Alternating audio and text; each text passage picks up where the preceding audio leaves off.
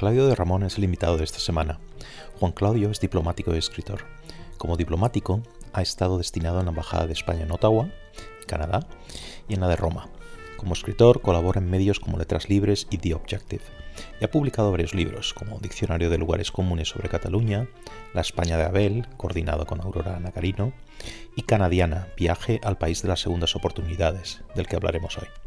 En nuestra conversación tratamos de la inmensidad y el paisaje canadienses, de la influencia de Pierre Trudeau en la evolución intelectual, de la importancia de esta figura política a la hora de lidiar con el secesionismo quebequés, del independentismo catalán y de cómo combatir su propaganda, de la memoria, de la dificultad de alcanzar consensos y la erosión de lo común en la sociedad española.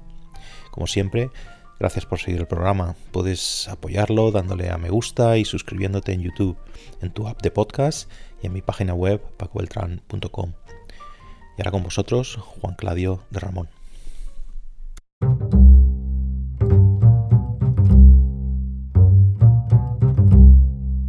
Hola Juan Claudio, ¿cómo estás?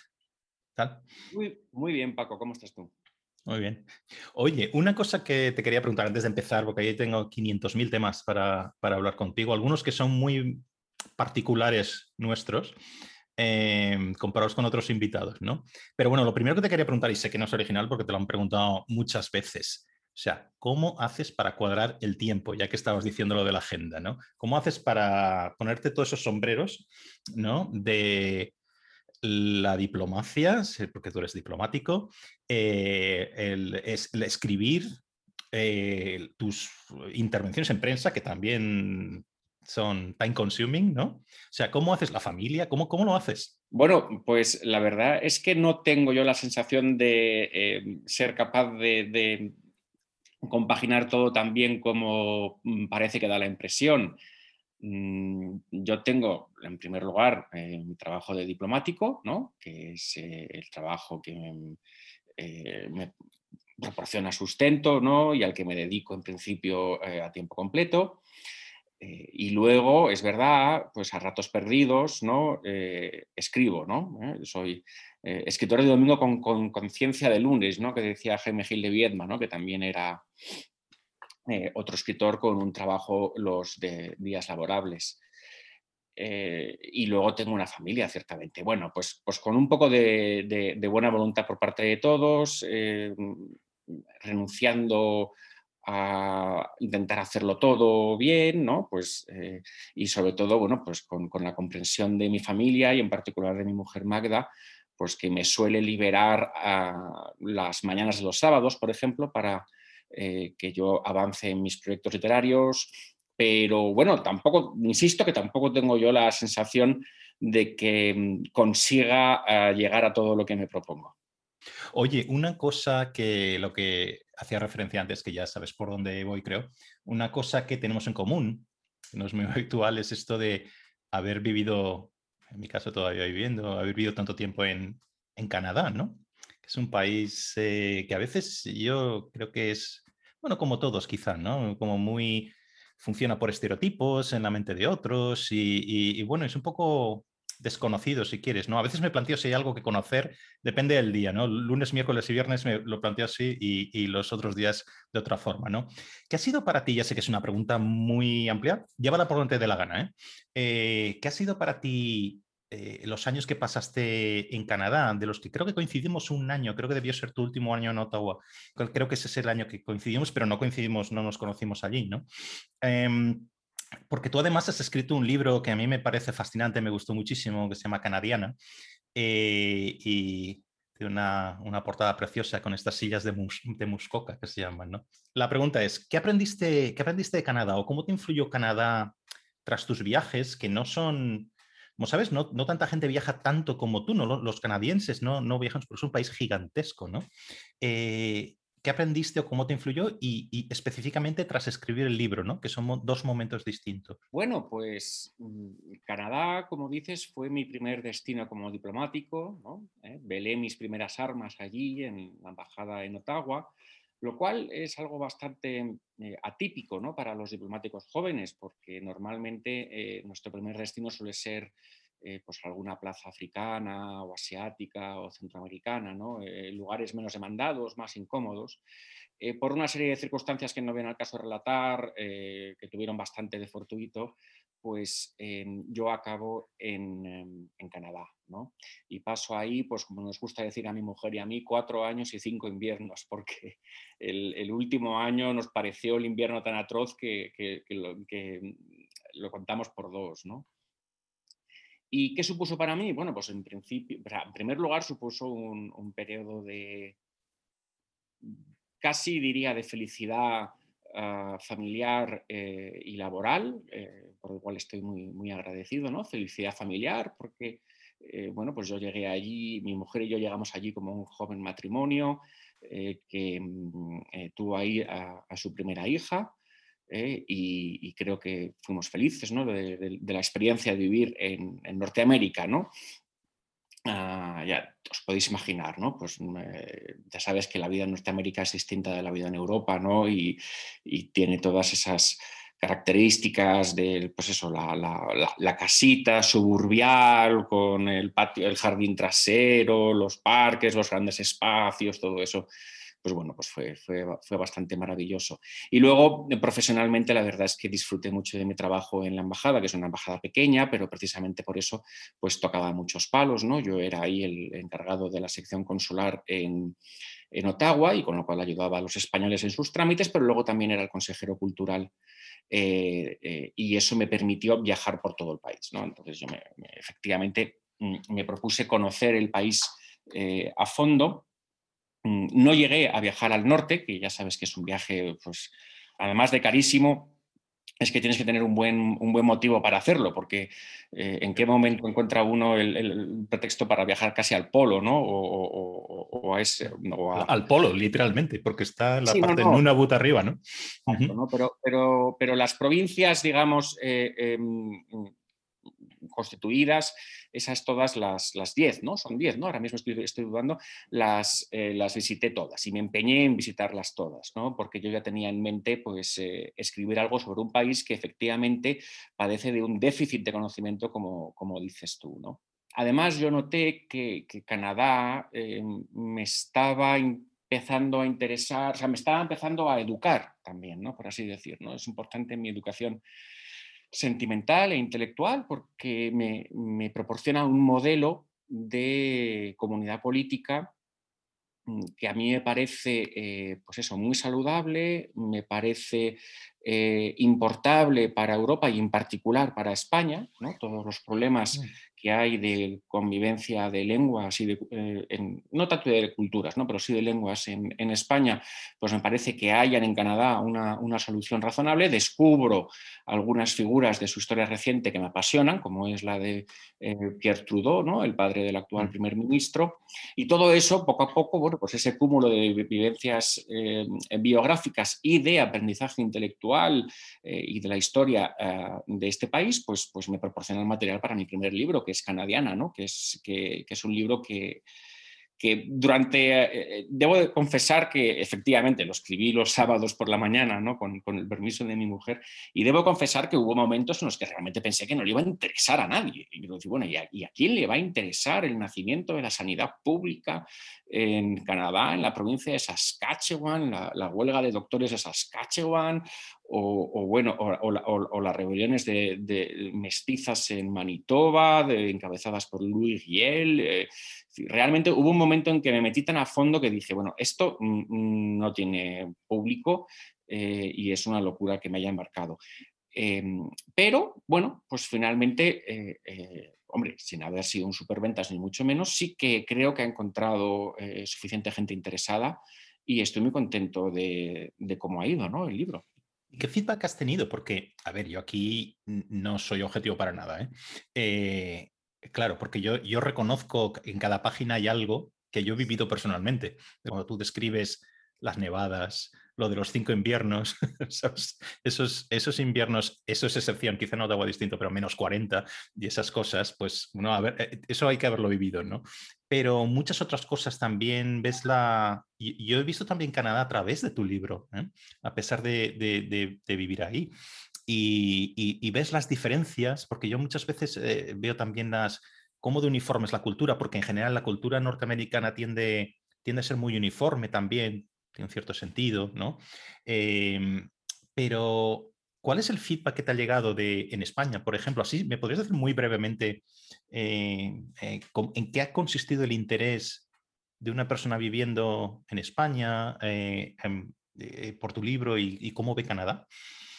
Pues yo me hacía la ilusión de que el libro podía tener interés entre, entre los viajeros, ¿no? entre la gente que pues, se dedica a hacer turismo por, este país, que es un poco más, está un poco más desacostumbrado y que suele atraer a los amantes de la naturaleza. ¿no? Esta, esta, mm, esta última consideración es muy importante porque otra de las cosas que para mí es Canadá es el encuentro con la naturaleza. ¿no? no, podemos decir que España sea, España es un país eh, bonito y tiene paisajes eh, sin duda bonitos, pero desde el punto de vista estrictamente natural, eh, no es un país espectacular, ni es un país donde la naturaleza predomine sobre la cultura, ¿no? más bien al revés. ¿no? esto es un poquito extensible a toda Europa. Eh, en cambio, en Canadá ocurre lo contrario, ¿no? Eh, y más que en Estados Unidos. ¿no? Eh, es la naturaleza la que predomina sobre la cultura y para mí, em, en un, aspecto, digamos, puramente geográfico, ¿no? La, extensión, ¿no? los distintos tipos de paisaje, y en un aspecto también em, climatológico, ¿no? como dices. ¿no? Entonces, digamos que Canadá es la experiencia bucólica de mi existencia, ¿no? Yo, pues, o romántica, si quieres decir. Pues entonces yo, descubro la belleza del invierno ahí, ¿no? Porque, bueno, pues claro, es que es un invierno como el que sale en los cuentos. Pues eh, de, un universo, pues eso, transfigurado por la nieve, eh, un, frío pelón, pero que al mismo tiempo tiene algo de tonificante, de algo de, no sé, algo de euforizante, ¿verdad? ¿no? Ese, ese frío de Canadá, ¿no? Eh, luego la llegada de la primavera, porque claro, si hay, la, primavera tiene mucho más sentido eh, y, produce un sentimiento mucho más intenso cuando has pasado cinco meses de frío, de nieve y de barro, ¿no? No, no, es en absoluto lo mismo, ¿no? El, sentimiento que te embarga es, es, eh, da un salto de cualitativo. Entonces los lagos, las montañas, eh, eh, el, otoño también, es, un otoño pues también como deben ser los otoños, ¿no? un otoño que es una especie de, carnaval de rojos, de amarillos, de marrones. Em, yo creo que esa parte en el libro estoy, satisfecho de cómo la cuento y creo que eh, la gente que lo ha leído me dice que, está bien, bien trasladada y que, les, induce a viajar allí para, para conocer todos esos paisajes. ¿no? Y luego eh, la segunda parte que, más llama la atención es, la política. Evidentemente todos los paralelismos que hay eh, entre la peripecia eh, histórica de Canadá en el siglo XX y la española, nuestras respectivas crisis de unidad nacional, los, em, los desencuentros entre territorios y que en definitiva se resumen en el paralelismo entre eh, Quebec eh, y, Cataluña. ¿no? Eso, eso ha interesado bastante, ¿no? Em, el análisis en paralelo que yo hago, y, yo sabía que iba a interesar, eh, y, por eso, si recuerdas, el, epílogo de mi libro es, em, está dedicado fundamentalmente a, analizar, a comparar Quebec y Cataluña. ¿no? Es, un epílogo que, que, yo llamo epílogo para españoles. ¿no? Bueno, yo no puedo recordar así en los últimos, digamos, 40 eh, años o algo así, una figura que ha sido, que ha sido tan importante ¿no? en el panorama político eh, canadiense como la de Trudeau, Trudeau padre, el padre del actual primer ministro. ¿Tú qué destacarías? Tú que has escrito mucho sobre Trudeau, escribes en el libro y en, otros lugares, ¿no? ¿Qué destacarías de la figura de cómo le contarías a alguien lo que fue Trudeau en, el largo tiempo que, llevó, que estuvo en el, en el, gobierno. Y, una pregunta, una, otra pregunta también, llevándolo casi a la comparación con España, ¿no? ¿Tú crees que en España nos ha faltado un trudo?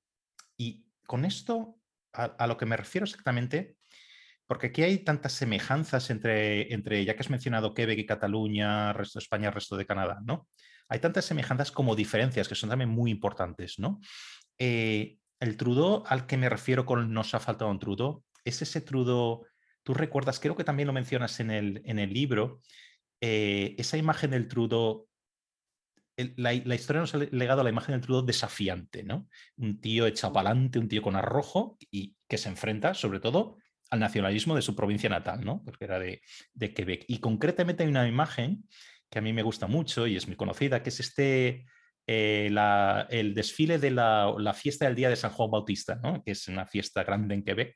Eh, entonces él está en Montreal en 1968, justo antes de las elecciones que él acabará ganando, ¿no?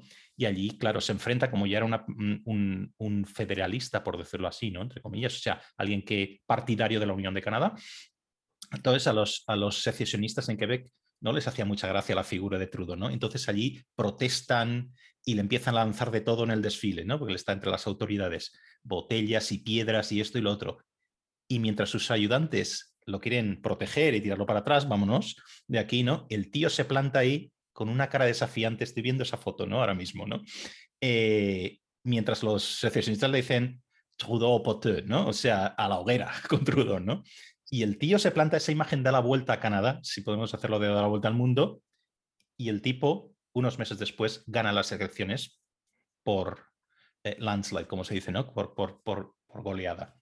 ¿Tú crees que una figura así ha faltado en España? Bueno, primero eh, eh, expliquemos un poco a quien no lo sepa quién es, quién es Pierre Trudeau. Efectivamente, Pierre Trudeau es una es quizá una de las figuras mm, del siglo XX que eh, mejor resumen la idea del intelectual político o del político intelectual. ¿no? Estamos, ahora, ahora esos mundos están bastante separados, ¿no? pero em, bueno, y, siempre lo han estado realmente, ¿no? pero de vez en cuando se juntan eh, en una misma persona eh, el atributo de un, pues eso, de un pensamiento propio y capacidad de ponerlo por escrito, con una vocación política y con, un, con, una capacidad de arrastre de masas importante. ¿no? Entonces, eh, Trudeau, eh, que se llamaba, es importante recordarlo, eh, Pierre Elliott Trudeau, ¿no? tenía el primer nombre francés, el segundo era inglés, era una de, una, de esas personas. ¿no?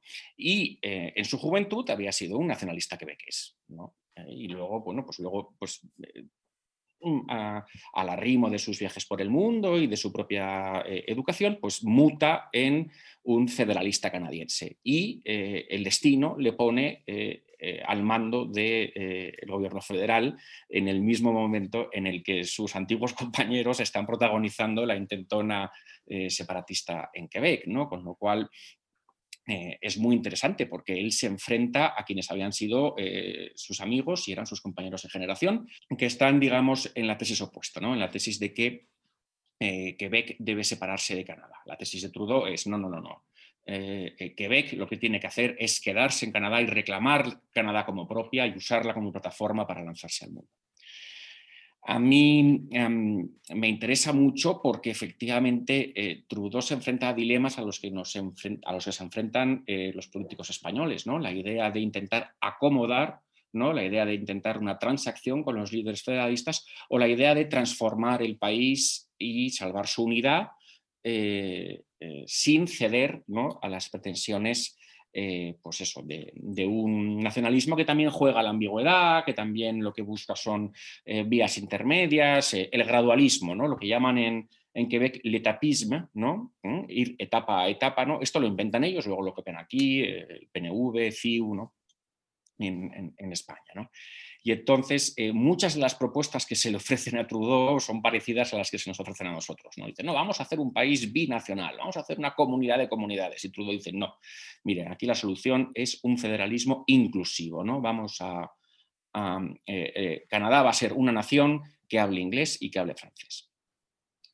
Y Además, vamos a canalizar todas estas tensiones a través de una reforma constitucional, que en su caso es algo más que una reforma constitucional, es, un verdadero momento constituyente, porque Trudeau lo que hace es eh, crear una nueva constitución, que es la vigente, que es la de 1982. Eh, un poco antes, eh, consiguiendo, liderando, digamos, la victoria del no en el primer referéndum que hay en Quebec, que es en el año 81. Esa, mm, Y lo, hace además, pues eso, pues, pues con, un carisma y, con, con, un coraje tremendo, ¿no? Pues que se resume bien en, esa imagen que tú dices, ¿no? Em, cuando él se niega a abandonar el balcón sobre el cual están lloviendo piedras. ¿no? Y además el locutor dice, Monsieur Trudeau eh, veut rester sur place. ¿No? Dice, em, el señor Trudeau se quiere quedar donde está, ¿no? ¿Eh? Y se sacude a, la mano de, su colaborador, ¿no? le dice, no, no, yo me quedo aquí, ¿Cómo, vamos, ¿cómo no va a poder un primer ministro presidir un desfile en su ciudad natal? ¿Qué es esto? ¿No?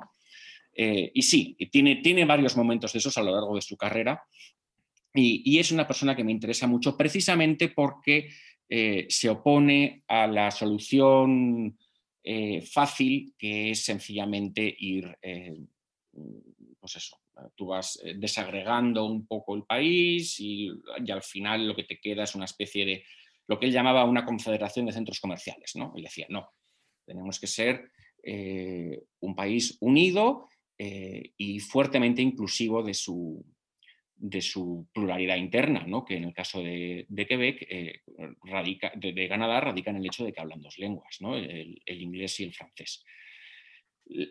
Por tanto, como sabes, él estaba totalmente volcado sobre la idea de proteger los derechos lingüísticos tanto de la minoría francófona en el seno de Canadá como de la minoría anglófona en el seno de Quebec. Y esta es la tesis que él eh, realmente consigue Mm, trasladar a, su pueblo y, materializar en una ley. No, no, era la, más, la más fácil, la más transitable y tampoco era la más popular en el momento en el que lo hace. Y yo creo que lo hace, lo hace bien. Y, volví, entonces ya desembocando en lo que dices, que es, bueno, es que si nos falta un, Pierre Trudeau en, en, España, yo creo que sí, ¿no? Mi primer artículo en prensa hace ya, pues no sé si nueve o diez años, precisamente se llamaba ¿Dónde está nuestro Pierre Trudeau? ¿no? ¿Eh? Esa persona que eh, proponga no tanto una solución a nuestros problemas territoriales, sino una superación de nuestros problemas territoriales basándose eh, en, una idea nueva de país y de país mejor, ¿no? No, no en la idea de irlo desmontando poco a poco. Eh, hemos tenido, debo decir, de todas maneras, resistentes tan valientes o incluso más valientes, porque en, España ha llegado a haber eh, la amenaza terrorista eh, llegó a ser mucho más grave que en, Canadá, que Trudeau, pero siempre en la sociedad civil. ¿no? Es verdad que ninguno de ellos ha sido nunca ah, presidente de gobierno. ¿no? Más bien, desde el gobierno se ha atendido más bien a, la claudicación y a, mirar para otro lado, ¿no? cosa que, es exactamente lo que Trudeau no hizo. Sin embargo, también hay, una que me gustaría enlazar con algo que te leí en una, en una entrevista, creo que hace un par de años o algo así, por lo que decía antes, de, la, de las, hay similitudes que son muy importantes y hay diferencias también importantes. Otra, una, una cuestión que es muy típica, como sabes, eh, muy típica, que determina mucho la política en, Canadá, casi lo que más determina es la cuestión del multiculturalismo. ¿no? Entonces, esta, la cuestión de la, de la, política multicultural también lleva el sello de Trudeau, como tantas otras cosas. ¿no? Eh, coincidió también la llegada de Trudeau al, al, gobierno con un cambio en la política migratoria eh, canadiense que hasta los 60, bueno, privilegiaba europeos, por ejemplo, ¿no? Eh, eh, mientras a partir de, a final de los 60, creo que es una política de Pearson, eh, se abre, digamos, en un sentido que no va a tener en cuenta origen y cultura y etnia a la hora de privilegiar los inmigrantes. ¿no? Esto cambia el país de arriba abajo. Aquí hay también una, creo que es del 74, algo así, no recuerdo bien, principios de los 70, la ley de multiculturalismo que, como conocerás también, hay mucho cinismo en el país, sobre todo por parte de los secesionistas, que creen que Trudeau se inventó esta historia de que en el país tenía que haber dos, iba a ser un país oficialmente bilingüe, pero iba a haber muchas culturas, ¿no? Y creen que se lo inventó o lo organizó de tal manera para que se diluyera esta idea de país binacional, ¿no? Esto aquí ya las diferencias, mm, no sé muy bien cómo, cómo comparar con el caso de España. Pero lo que decía antes de, mm, eh, esta cosa que me gustaría citar de una entrevista que hace, hace un tiempo, en el que un poco tocabas todos estos palos, ¿no? Decías, creo que si la nación española se desprende de cualquier resabio castellano céntrico que le quede, que a alguno le queda, puede ser una nación política en la que se sientan cómodos todos los españoles, eh, con independencia de cuál sea su lengua. Siempre digo que es mejor idea una nación plurilingüe que un Estado plurinacional. Estoy sacando un poco de contexto, pero tú puedes dar el contexto eh, de tu entrevista. ¿Qué, ¿Qué, quieres decir con, todas estas, con todos estos elementos? ¿Qué quiere decir la comodidad? Porque en los que estamos en el campo como somos, como es el caso de ambos, en un campo constitucional respecto de la cuestión catalana, emplear términos como la comodidad, normalmente esto no es muy, no es muy habitual, ¿no? Como sabes, eh, siempre em, Félix Ovejero habla de estas cosas, de, habla de la comodidad como diciendo, que España no es un sofá, ¿no? O sea, aquí no se trata de sentirnos cómodos, ¿no? Se trata de otra cosa, ¿no? Pero bueno, ¿podrías explicar un poquito eh, lo que quieres decir con, con esta con esto que he leído? Lo primero es eh, mi, negativa tajante eh, a considerar ni siquiera eh, en el plano de los principios la idea de un Estado plurinacional. yo creo que no, es que lo crea, es que lo sé con seguridad. Eso es la antesala de la disgregación y estoy convencido. ¿no? Los, que, los que nos proponen la plurinacionalidad a veces, o sea, puede que sea un compromiso insincero para avanzar en la independencia, pero los que lo creen sinceramente una solución eh, asumen que en la conversación pública es posible desambiguar el término para que unas veces signifique nación política y otras veces signifique nación cultural. Entonces, bueno, pues Cataluña, País Vasco, Galicia serían naciones culturales y la nación política sería España. Pero es que eso no es posible, quiero decir, porque desde la Revolución Francesa la nación es siempre nación política. Nación cultural es una planta de invernadero académica que, no existe fuera de los libros de, ciencia política. ¿no? Eso, es, una de, es fuertes. Entonces, ¿qué digo? Bueno, pues si, pues si no podemos ser un Estado plurinacional, además por otras razones, quiero decir, porque eh, Estado y nación, cuando el Estado es democrático, están totalmente entramados. ¿no? Quiero decir, eh, mm, eh, nacionalidad significa ciudadanía. ¿no? Si tú admites eh, más eh, eh, de una nacionalidad, estás admitiendo más de una ciudadanía. Un imperio puede ser plurinacional, un Estado democrático no. ¿no? El Estado-nación no es el Estado que contiene una nación, sino el Estado que trama, crea, teje su propia nación de ciudadanos libres y iguales. ¿no? Pero bueno, ciertamente mm, lo que no podemos es soslayar el hecho de que en España se habla más de una lengua, ¿no? y que además eh, algunas de esas lenguas distintas del español, eh, pues no solamente tienen una implantación territorial importante, sino que además generan sentimientos de pertenencia, ¿no? Entonces yo lo que digo es que el Estado tiene que aprender a hablar esas lenguas también, ¿no? Pues eh, la idea de una nación, un Estado-nación plurilingüe como alternativa a la idea de un Estado plurinacional de pequeñas naciones lingüísticas. ¿no? Esa es un poco mi tesis. Significa es, pero claro, también, también lo que yo defiendo últimamente, y es en lo que donde converjo con, gente como Félix, es que eh, eso ya es lo que tenemos. ¿no? Quiero decir que, la nación española del 78 ya es o ya prefigura bastante una nación política que es inclusiva de sus lenguas. ¿no?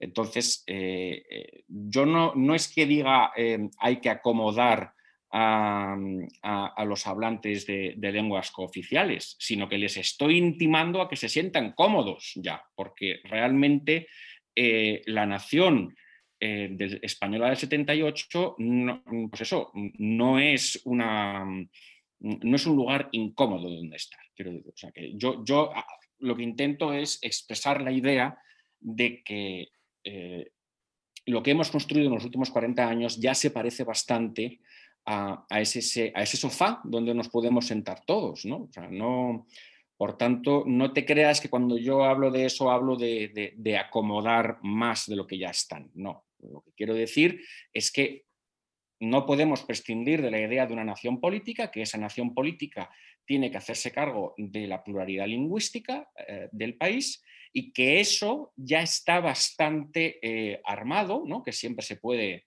em, eh, mejorar, pero que sin duda vamos en el buen camino.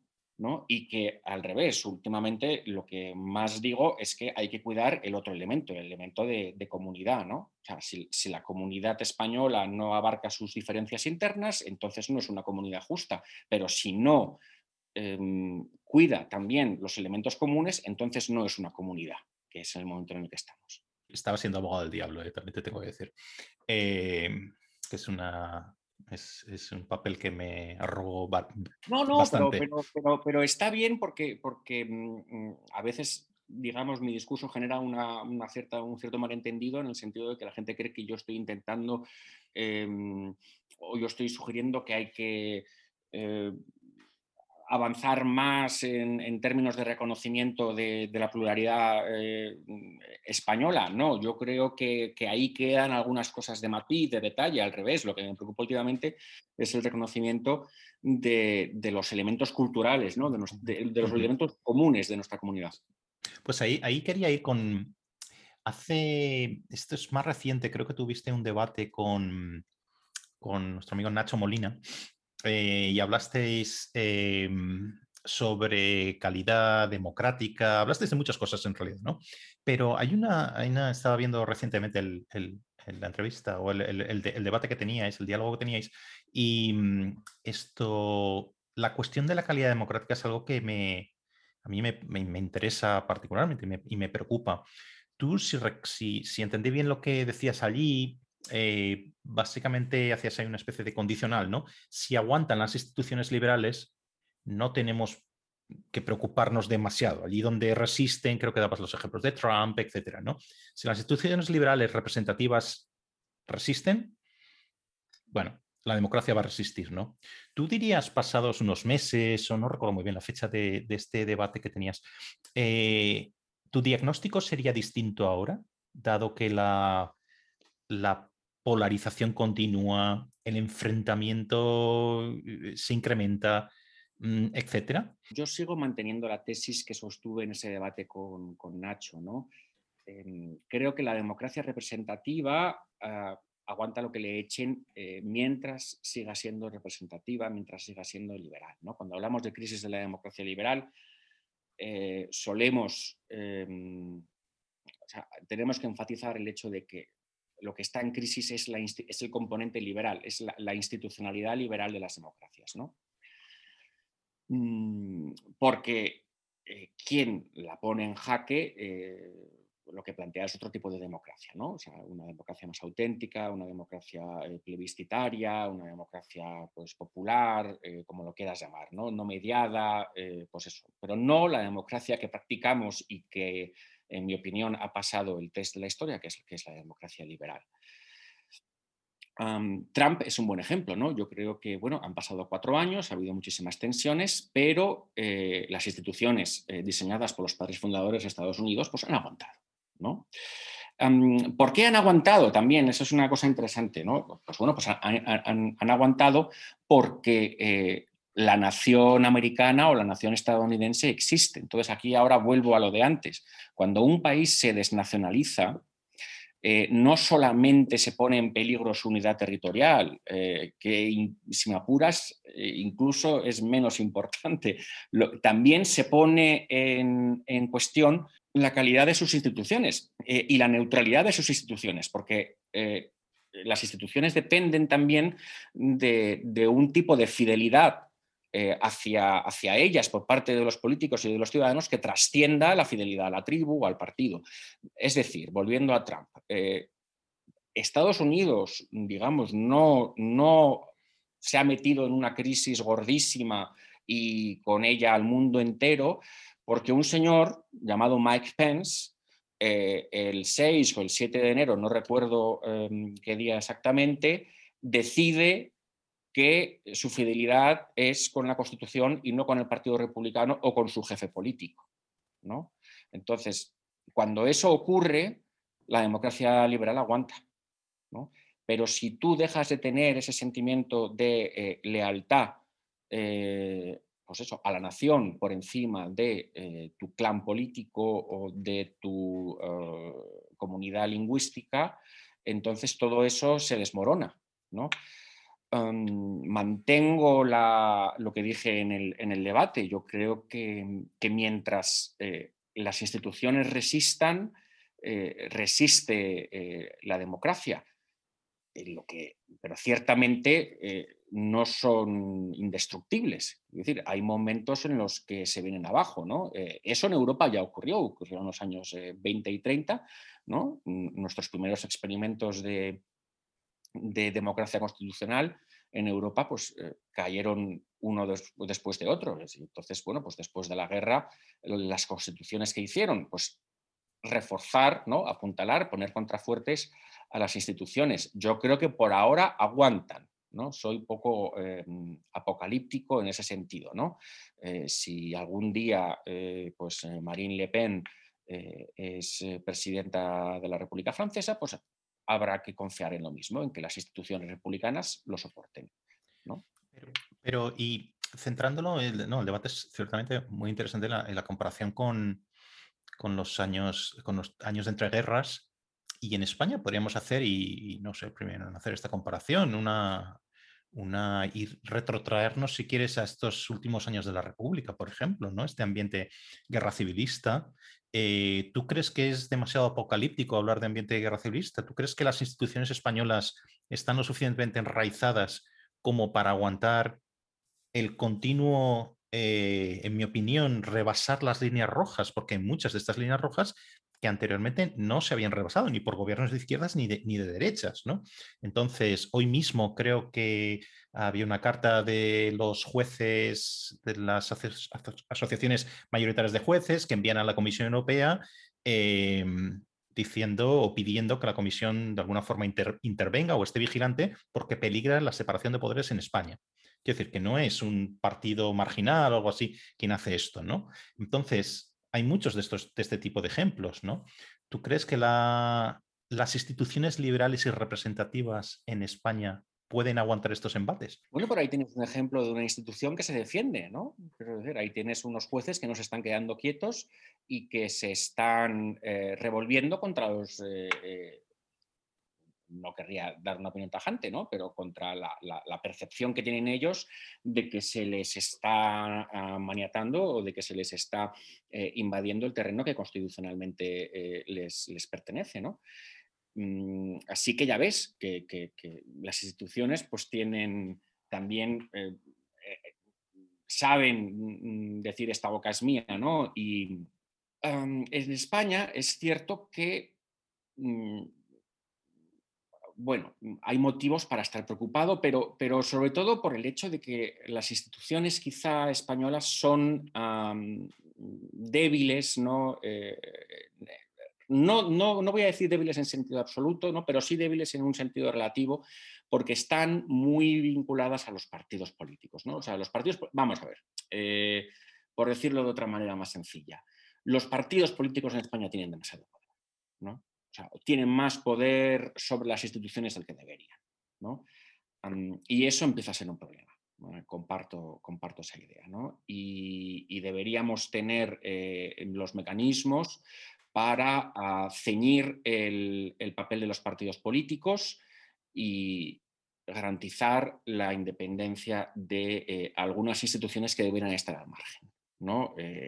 El ejemplo más claro es el del eh, Consejo General de Poder Judicial. ¿no? Pues yo participo de la, tesis que creo que es casi un, clamor en la sociedad civil de que eh, deben ser, eh, deben, deben, elegirse los jueces al margen de, las cuotas de los partidos políticos, esto no quiere decir que no tengan a su vez que pasar un refrendo parlamentario, ¿no? pero hay maneras de hacer eso evitando, digamos, la designación partidista, ¿no? que, es en, que es en lo que estamos ahora. ¿no?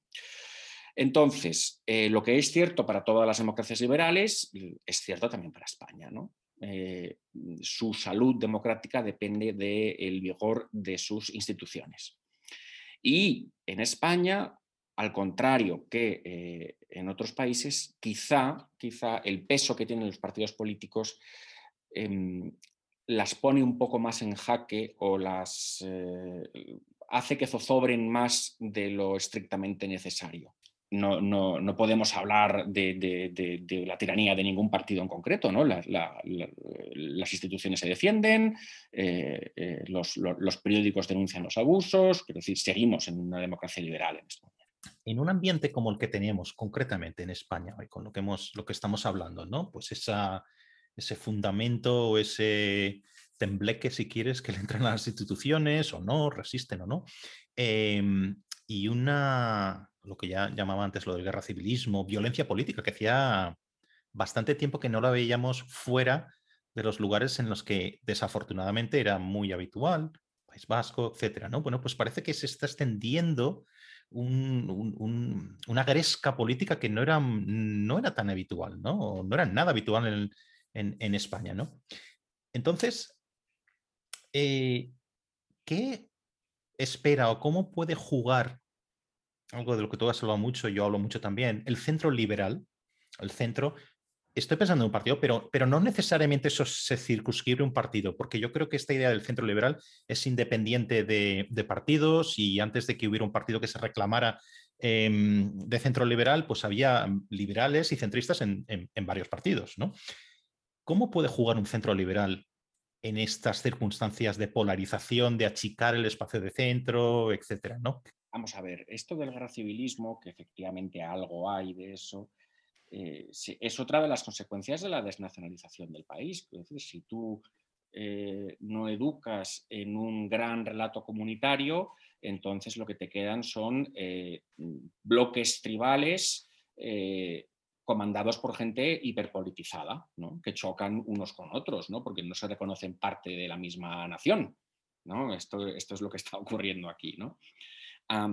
Esa es, digamos, la nota grave. La nota menos grave es que siempre estamos hablando de un guerra civilismo menos dramático que los años 20 y 30, primero porque no hay una miseria que empuje a la gente a la violencia, segundo porque vivimos en sociedades posteroicas donde la gente realmente no va a morir por sus ideologías. ¿no?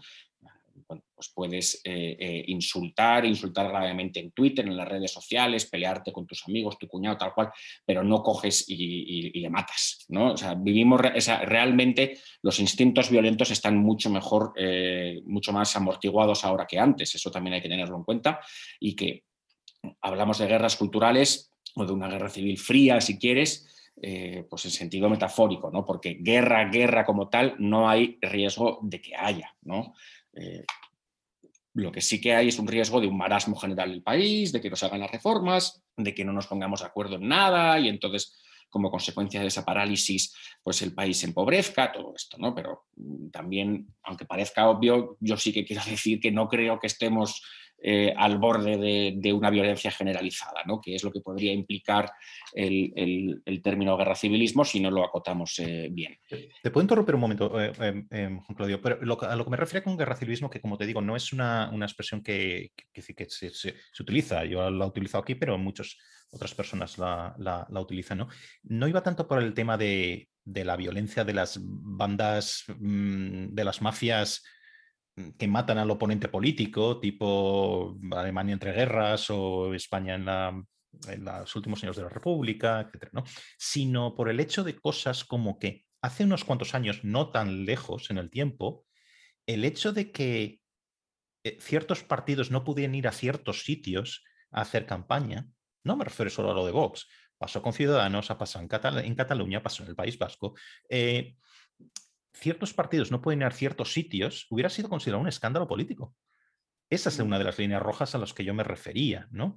Eh, ahora esto está extendido, ¿no? Parece mm, mm, por, toda España, parece, ¿no? Entonces, e, es una cosa que, que, me preocupa el hecho de que cuando tú mueves la línea roja, al final ya no tanto las élites que siempre responden a incentivos, eh, incentivos electorales, incentivos de todo tipo, sino los ciudadanos nos estemos acostumbrando a que esa línea roja se ha desplazado.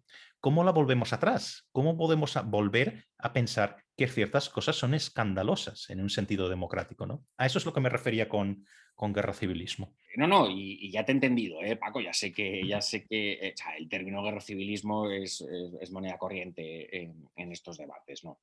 he entendido bien y lo que dices es, ciertamente muy preocupante eh, y comparto contigo ese, escándalo eh, que uno siente cuando ve que algunos partidos políticos pues, no pueden ir a, dar un mitin o necesitan protección policial para hacerlo. Bueno, lo que hay que hacer es denunciarlo una y otra vez quiero decir, parte de, una de las instituciones de la democracia liberal es la sociedad civil, articulada en focos de opinión, en prensa, en blogs, y lo que hay que hacer es eh, eh, pues conseguir que mm, esas cosas no se toleren ¿no? y que se denuncien. ¿no? ¿Cierto? Claro, en España se denuncia poco o se denuncia con, la boca pequeña. Precisamente de nuevo volvemos, ¿no? Vamos generando por el poder que tienen los partidos de eh, conformar eh, el sentimiento de pertenencia de las personas. ¿no? si mi partido no ha dicho nada, entonces eh, yo, yo, tampoco voy a decir nada. ¿no? O si esto le pasa solamente a los del otro partido, entonces tampoco voy a decir nada. ¿no? De nuevo, eh, educar en lo común, educar en lo común, educar en, la idea de pertenencia conjunta y de que no hay calles que sean de unos y barrios que sean de unos y barrios que sean de otros. ¿no? Toda, esa idea es, fatal. Pero bueno, ah, vuelvo a lo de antes. ¿no? lo que está en crisis en España es el sentimiento de comunidad y todos los problemas de los que estamos hablando se derivan de, ese, de ese, problema de problemas, ¿no? por así decirlo. Mm. ¿Tú, crees, ¿Tú, crees, que eso también afecta a otra cosa de la que tú has hablado bastante, que es esta cuestión de los consensos? ¿no? Yo creo que sí, e, evidentemente, el consenso mayor de los, eh, que determina cómo vivimos en España, cómo hemos vivido los últimos 40 años, el consenso de la transición, ¿no? tú has hablado mucho de esto también. Eh, y creo ah, haberte leído o escuchado que tú has dicho que ese consenso, ese gran consenso, eh, se perdió, ¿no? Eh, ¿Cómo se pierde el consenso así, ¿no? Y cómo se puede recuperar, ¿no? Y específicamente, yo creo que si consensos en los, en los años 70, en los 80 eran muy, muy importantes para lograr, para sacar a España de una determinada situación de crisis eh, y llevar a lo que es ahora, yo creo que esos consensos siguen siendo necesarios, ¿no? Entonces, tú que si pudieras destacar o señalar uno, dos, tres de esos grandes consensos que crees que, España necesitaría, ¿cuál, serían y, qué nos impide tenerlos? Yo ya te apunto uno eh, de los varios que pienso que sería eh, la educación. Tú también has hablado de esto, ¿no? Entonces, ¿por, dónde, ¿por dónde iría la cosa? Vamos a ver, el consenso sobre la transición y, su valoración eh, positiva o negativa eh, es fundamental porque es el consenso de consensos, es el consenso eh, fundacional del país. ¿no? Em, yo lo que creo es que España presenta un caso singular en el contexto europeo. ¿no? Cuando tú viajas por Francia o por Italia o incluso por Alemania, lo que tiene son eh, democracias constitucionales con constituciones de posguerra que están fundadas sobre un relato de liberación. Eh, eh, este país cayó en las garras del nazismo o del fascismo y nos liberamos de él y nos hemos erigido en, democracia liberal. Bueno, ese relato tiene algo de mitológico, ¿no? porque ciertamente la liberación de Europa del fascismo se hizo con tanques americanos. ¿no? decir, hizo falta desembarcar en Normandía, ¿no? Y, ningún país se liberó solo, ¿no? Eh, y no solamente ningún país se liberó solo, sino que alguno realmente eh, eh, pues, combatió del, lado malo, ¿no? Decir, que todos, toda Europa, digamos, enfermó de, esa lacra y, bueno, pues ahora mm, eh, eh, han construido democracias eh, constitucionales fundadas sobre el relato de, una sanación de esa, de mm, lacra que fue el, fascismo o el nazismo mediante la derrota ¿no? del fascismo, ¿no? del ajusticiamiento de sus jerarcas, del fin violento de muchos de sus dictadores, etcétera, etcétera. Claro, ¿qué pasa con España? En España eso no está. ¿Por qué? Porque Franco ganó la guerra porque eh, el franquismo se consolidó eh, eh, jurídica y sociológicamente, ¿no? y porque llega la transición, ¿no? y realmente, y por, bueno, y sobre todo, y porque además había habido una guerra, una guerra en la que constan ¿no? y son memoria vivida de muchas personas atrocidades por los dos bandos. ¿no? Con lo cual tú no podías tener un relato de liberación. En España no tenemos un día de la liberación, un día en el que eh, pues eso, colgamos a Franco. ¿no? Franco se nos murió en la cama eh, y además, bueno, pues mm, después de, unos años eh, de una crueldad criminal, lo cierto es que el, franquismo como sistema pues, se consolidó sociológicamente. No, había, había un, se había legitimado por la vía de los hechos, nos guste o no admitirlo. Entonces, lo que estaba, lo único que se podía hacer para fundar una democracia era eh, acordar un relato de reconciliación. O sea, dos Españas en guerra se reencontraban y fundaban una democracia. Y ninguna de esas dos Españas era más auténtica eh, o más eh, legítima que la otra. Y ese es el, gran triunfo de la transición y a mí me parece una cosa absolutamente admirable, me parece una gesta del espíritu realmente, porque hizo falta mucha generosidad, hizo falta muchísima altura de miras, eh, muchísima sabiduría política para hacerlo. Y funcionó. Entonces nosotros tenemos un día de la reconciliación, no tenemos un día de la liberación. Eh, buena parte del resquebrajamiento de ese consenso proviene, o, yo interpreto que proviene, del deseo de parte de la izquierda de mm, tener a deshora ¿no? Un relato de liberación. ¿no? La idea de que los españoles pues, también eh, derrotamos a nuestro fascismo. ¿no? Eh, pero claro, es que intentar hacer eso en 2020, 2021, pues lo que implica es travestir de fascista a medio país, ¿no? Eh, pues, pues, y, claro, es que eso es, es, profundamente perturbador de la, convivencia, porque tú, si quieres ser antifranquista en 2021, tienes que inventarte que todavía hay franquistas, ¿no? porque si no, ¿a quién vas a, derrotar? ¿no? Y, de ahí el uso y el abuso, digamos, de la categoría de facha para definir, o de fascista para definir al, adversario político. Yo pertenezco a una generación, que es la generación de, que nace en el año 82, ¿no? pues de, personas que viven a gusto, y no, es que, y no, y no necesariamente por tener una biografía familiar eh, en ese sentido, sino que sencillamente eh, viven a gusto con la idea de que eh, sus abuelos ¿no? decidieron reconciliarse y no saldar las cuentas ¿no? Al céntimo, ¿no? No, no, sacarse los ojos en un ajuste de cuentas, eh, sino sencillamente fundirse en un abrazo y perdón. A mí ese es un relato que me emociona, creo que hicieron muy bien eh, y, quiero mantenerlo, pero lo que yo percibo es que, es que, es que a mucha gente eh, lo que quiere es, es, es, cambiar ese relato por otro, ¿no?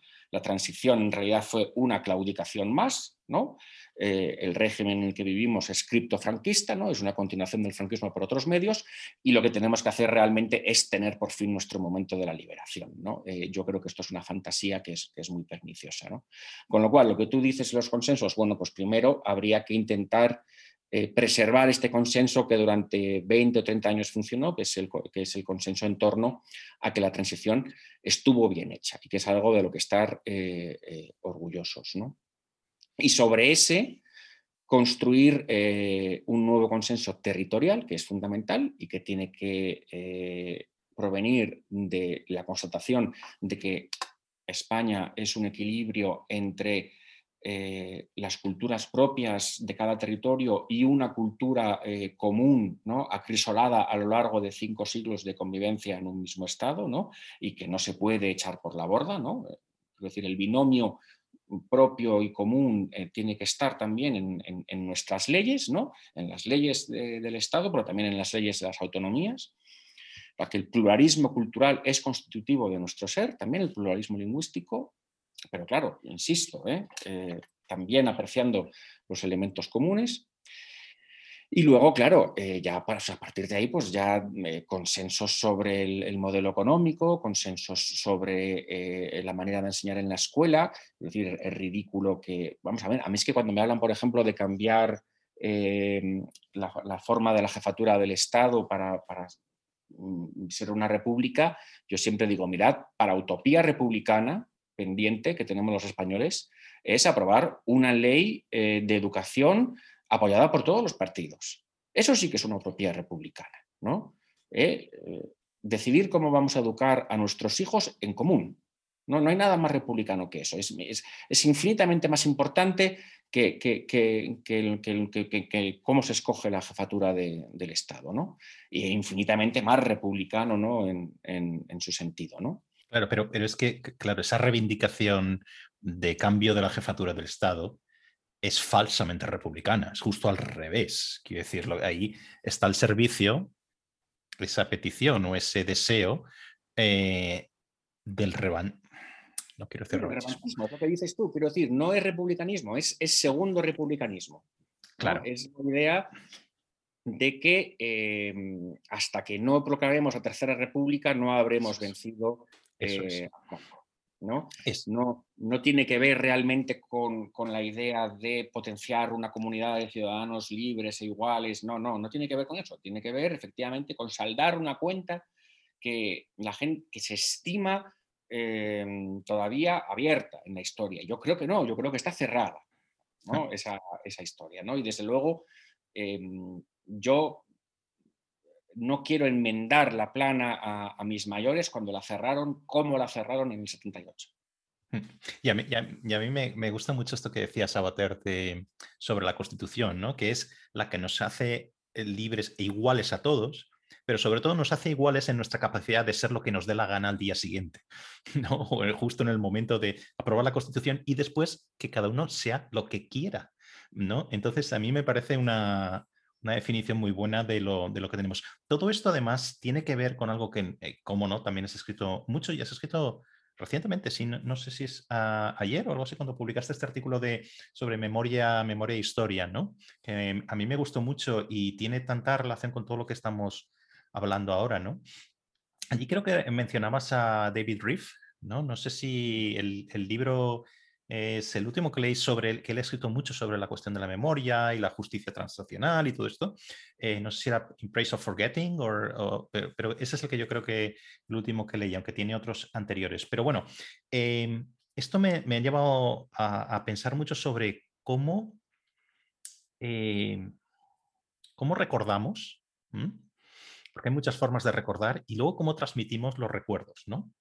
Eh, porque creo que esto está en el, en el, en el núcleo de por qué no podemos lograr estos, o, cuál es o, por qué tenemos estas dificultades de lograr estos, estos consensos que yo creo que son muy necesarios. ¿no? Eh, por un lado tienes el, eh, cómo contamos el 78, cómo contamos cómo se logró esa reconciliación, como estás haciendo tú, tú ahora, ¿no? Franco, que hemos hablado. Eh, la cuestión de naciones, la cuestión de ETA también, ¿no? O sea, cada vez que yo leo una de estas de estas em, encuestas donde se pregunta a los menores de 18 años quién era, qué era ETA, qué quería ETA, etc. Y, y, sale un porcentaje gigantesco de gente que no tiene absolutamente ni idea de, qué era ETA, de cuáles han sido las consecuencias. Eh, lo mismo con Franco, ¿no? Quiero decir, es que es, para llevarse las manos en la cabeza. Yo estaba pensando también en cómo resuelven estas cosas en otros países, ¿no? Mm, Alemania, por ejemplo, a mí me parece, me parece un país muy modélico en el sentido de cómo acerca sigue educando generación tras generación eh, en, los, en, lo que fue el, nazismo, ¿no? Eh, eh, el, el, museo, el memorial en Berlín sobre el holocausto, que no se llama así, es sobre los judíos asesinados en Europa, Muchos en Berlín dicen asesinados por quién. Te olvidaste de mencionar al, régimen nazi. Pero bueno, dejando esos cinismos aparte, siempre está lleno de escolares. Siempre, siempre hay una visita, siempre hay unos cuantos autobuses y siempre hay niños ahí, siempre hay escolares. Entonces, eso es algo que yo no sé cómo lo verás tú, pero yo creo que no lo hemos hecho en España y no se hace. Y por eso tienes a generaciones amnésicas, ¿no? Respecto a lo que han sido todas todas estas cosas. ¿Cómo, cómo, ves, ¿Cómo crees que se engarza todo esto? La memoria de lo que has, sobre lo que tú has escrito, la historia, los consensos. Eh, gracias por mencionar mi artículo del otro día, mm, la memoria y la historia. ¿no? Bueno, mm, claro, eso es un tema muy meditable, ¿no? da para una conversación infinita. Eh, el libro que citaba de David Riff es este libro eh, así un poco provocador que él escribe, ¿no? que se llama Contra, contra la memoria. ¿no? Contra la memoria, sí. Lo que él viene a decir es que eh, obsesionarse con lo que pasó pues aboca a los pueblos a a, revivir una y otra vez el enfrentamiento em, y eh, pone en cuestión, digamos, este consenso que existe en Europa sobre el deber moral de recordar. Eh, dice que, no hay ninguna prueba de que recordando se eviten nuevos crímenes y que a lo que apunta la evidencia es que si tú recuerdas mucho mantienes eh, el agravio carne viva eh, y, impides a los pueblos eh, mirar hacia adelante. ¿no? Yo, yo, vamos a ver, yo, yo, creo que tiene algo de razón en la idea de que hay memorias fanáticas, de que hay memorias eh, tóxicas, de que hay memorias muy sectarias, ¿no? y de que si permites que, que una memoria sectaria se convierta en memoria oficial, entonces tienes un problema. Pero creo que eh, también descarta muy rápido la posibilidad de que desde los poderes públicos se hagan relatos históricos inclusivos, hagan relatos históricos eh, eh, no reñidos con la historicidad de los hechos, mm, razonablemente encauzados, ¿no? siempre estilizados, siempre un poquito simplificados, ¿no? porque si no, no serían un relato, si no, no serían trasladables. ¿no? Quiero decir, la, historia académica siempre va a ser más compleja ¿no? que la memoria colectiva.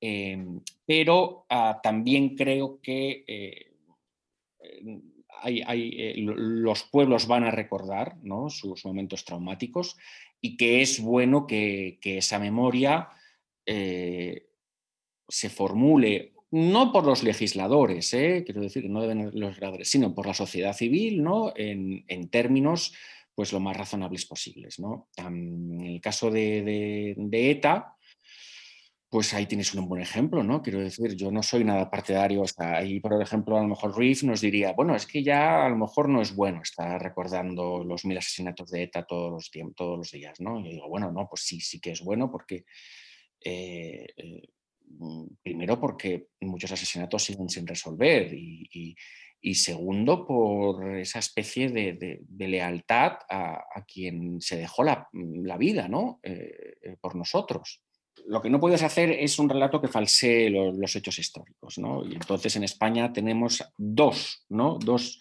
lugares de memoria que son particularmente difíciles de abordar, que son la guerra civil y su secuela de dictadura y la, y, la violencia de ETA. ¿no? Y curiosamente, quien, quiere recordar eh, eh, uno, ¿no? pues no quiere recordar el otro y, viceversa. ¿no? Mm, yo soy partidario de recordar los dos eh, en unos términos que sean justos con las víctimas, con, quien sufrió aquellos sucesos deleznables ¿no? en ambos casos. ¿no? Entonces, intentar ser, no ser unilateral en ese recuerdo. Lo que pasa es que yo no sé muy bien qué, sufrimiento pueden oponer en el caso de ETA eh, la parte aberchale, ¿no? O sea, si aceptamos el marco de un, conflicto entre dos partes, pues eh, resultaría eh, abultadísima la desproporción entre el sufrimiento de uno y el de otro, ¿no? Con lo cual no creo que se trate del mismo caso en el, de la guerra civil, donde ciertamente las culpas están más repartidas. Y estoy totalmente de acuerdo en esta cuestión de que lo central en, cualquier recuerdo, en cualquier ejercicio de memoria tienen que ser las víctimas, ¿no? Pero no creo que también es igualmente importante tratar, por lo menos intentarlo, que además de no reabrir heridas con nuestra memoria, eh, tratemos de evitar que las cosas vuelvan a ocurrir. Quiero decir, porque quien no recuerda, por si quiero poner el ejemplo, quien no recuerda lo que fue ETA, no va a tener esa capacidad crítica, esa capacidad de, de escandalizarse por lo que hablábamos antes, escandalizarse moralmente por nuevas violencias basadas en la etnia, por ejemplo, o nuevos enfrentamientos entre españoles, ¿no? Cosas que ya habíamos superado, ¿no? Entonces, ¿no crees que debería ser también un objetivo prevenir eh, mirando al pasado? Por supuesto, quiero decir, el recuerdo del fanatismo pasado debería vacunar eh, frente mm, a, la tentación del fanatismo futuro. No, no, estoy totalmente de acuerdo con eso.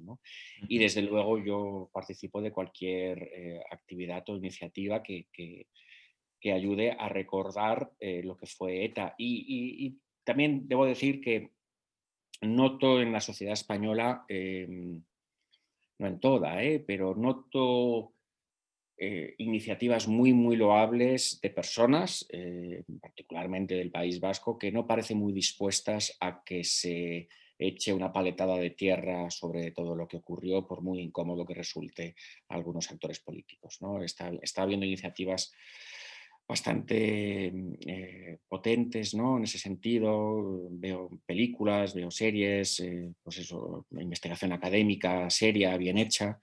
Em, y soy, y soy relativamente optimista. ¿no? No, no, yo creo que vamos a, no vamos a olvidar a, la gente que cayó por nosotros. Oye, eh, llevamos ya un buen rato hablando. Déjame hacerte, si quieres, una última pregunta, porque es eh, cercana a tu desempeño, a uno de tus desempeños profesionales, ¿no? que es la diplomacia. Hace unas semanas eh, estaba conversando también en el programa con Marlene Wind, que es esta profesora de la Universidad de, Copenhague, que, bueno, cuando Puigdemont llegó allí a dar, un, a dar su meeting, bueno, pues se, la encontró ella enfrente con sus eh, requerimientos de explicación ¿no? sobre su propia posición independentista, cosa a la que Puigdemont no estaba muy, muy acostumbrado. ¿no? Eh, hablando con ella, ella incide, incide mucho y, lo destaca en, el, en, un libro que ha publicado eh, recientemente, en que España no ha sabido defenderse bien frente al relato victimista del independentismo catalán. Entonces, esto también, de nuevo, tiene muchas dimensiones, ¿no? Tú como diplomático destinado fuera, ¿tienes una imagen un poco distinta de esto? Mm, ¿Qué puede hacer, qué puede hacer el cuerpo diplomático, por decirlo así, para convencer en el extranjero de que España es una democracia plena? ¿No? Eh, yo sé que se hace eh, de forma individual em, y lo he visto eh, y he hablado con muchos diplomáticos que contestaban a cada, cuando salía una, un artículo en el New York Times, intentaban meter otro explicando la versión, digamos, o, el relato constitucionalista ¿no? y las mentiras que había en ese previo em, discurso. ¿Tú crees que ha faltado arrojo eh, por parte de gobiernos de izquierda y derecha ¿eh? en España, eh, para que los que estáis fuera de España podáis defender esta idea de que España es una democracia y no la propaganda de los secesionistas fuera? Eh, vamos a ver, aquí hay, aquí hay varias cosas. Eh, yo como diplomático efectivamente he participado de esfuerzos junto con todos mis compañeros en los últimos, casi en la última década, debo decir, para eh, neutralizar la propaganda independentista. Y se nos ha acusado de hacerlo mal o de, ser poco eficaces. Yo, mm, hombre, hemos hecho, desde luego te puedo decir que nos hemos dejado muchas horas de trabajo en esto pero debo eh, intentar explicar que, mm, tenemos serias desventajas en esta eh, lucha. Eh, la primera, y quizá, es que nosotros, pues, aunque somos ciudadanos comprometidos con nuestro país y funcionarios leales, lo que no somos somos fanáticos y apóstoles. ¿no? Entonces, cuando, te, cuando el, otro equipo lo que tiene son, mm, es un verdadero apostolado, ¿no? Pues em, es normal que, hagan más ruido o que lleguen más lejos. En, eh, segundo lugar, eh, ellos utilizan eh, una plantilla mental ¿no? que funciona muy bien en el exterior, que funciona muy bien con cualquiera de nosotros, que es el relato de, David contra Goliat. Entonces ellos básicamente casi cualquier interlocutor suyo eso lo entiende, ¿no? Ah, usted es un débil peleando contra un grande, ¿no? Y entonces eso lo saben capitalizar muy bien, ¿no? Porque intuitivamente pensamos que el débil tiene razón, ¿no? Y eso nos pasa a todos, ¿no? Y entonces explicar que realmente quien lo pasa mal en Cataluña es el sector constitucionalista y si alguien tiene razones para sentirse eh, pisoteado en sus derechos son los catalanes españoles ¿no? en Cataluña y no tanto al revés, pues esto es complicado. ¿no? Porque en principio tú eres el Estado, tú eres eh, la parte poderosa, ¿no? con lo cual no se, no se explica bien. Y, y, luego, en tercer lugar, yo siempre digo que el relato en el, exterior se gana en el interior. Eh, todo lo que los eh, locutores o los periodistas o los eh, creadores de opinión en otros países dicen sobre el problema territorial español, al final son reverberaciones del discurso dentro de España. La gente, pues eso, lee los editoriales de los principales periódicos españoles, lee lo que dice el periodista de prestigio en España y lo copia. No, no, no te creas que hay tanta gente que se hace una opinión eh, por sí mismo, sencillamente, pues bueno, pues, pues vas, a la esfera interna y mm, trasladas un poquito lo que hay. Entonces, si la opinión pública interna española o la opinión publicada tiende a disculpar eh, los excesos del independentismo, ya te puedo asegurar yo que no hay nada que podamos hacer los diplomáticos en el exterior ¿no? para que no lo hagan también eh, el establishment mediático y político de terceros países. Ya está. No tiene más, eh, no tiene más historia. ¿no? Si, si se les mm, comprende, si se les da razones, si se, les, si se admite que, que se ha hecho mal, tal, pues entonces no hay nada que podamos hacer los, diplomáticos fuera. ¿no? Eh, esto, esto es así. Ya, si quieres una nota optimista, mi experiencia como diplomático es que eh, España es un país que cae simpático ¿no? y que España es un país que cae bien en el exterior. la imagen que tenemos es buena, la, imagen espontánea, la imagen no interferida por agentes eh, externos eh, es, de que somos un país, eh, pues eso, estupendo para vivir, eh, democrático, mm, una potencia media, con una cultura de primer orden, interesante, bueno para hacer turismo, bueno para hacer negocios. Mm, yo lo que he encontrado en mi carrera como diplomático, primero en Canadá, luego en Italia, es grandísimo interés y simpatía espontánea por, España. Y eso, va y eso, digamos, que es la desventaja de la otra parte, ¿no? es, la, desventaja de los independentistas, que eh, en el momento de la verdad creyeron que el mundo iba a reaccionar contra España como si España fuera la Serbia de Milosevic o la Sudáfrica de, la apartheid. y no fue así no fue así. ¿no? Eh, el, mundo entendió que eh, España era una democracia y que tenía derecho a defenderse de una agresión a su orden constitucional. Pero bueno, me gustaría terminar remachando esta idea. ¿no? Eh, la batalla del relato internacional se gana si se gana la, la, batalla del relato interno. Si no, no hay tutía. No, estoy totalmente de acuerdo con esto que estás diciendo y además mi, experiencia también viendo fuera es exactamente la, misma que, tú dices, que así que la historia de David frente a Goliat llega donde llega.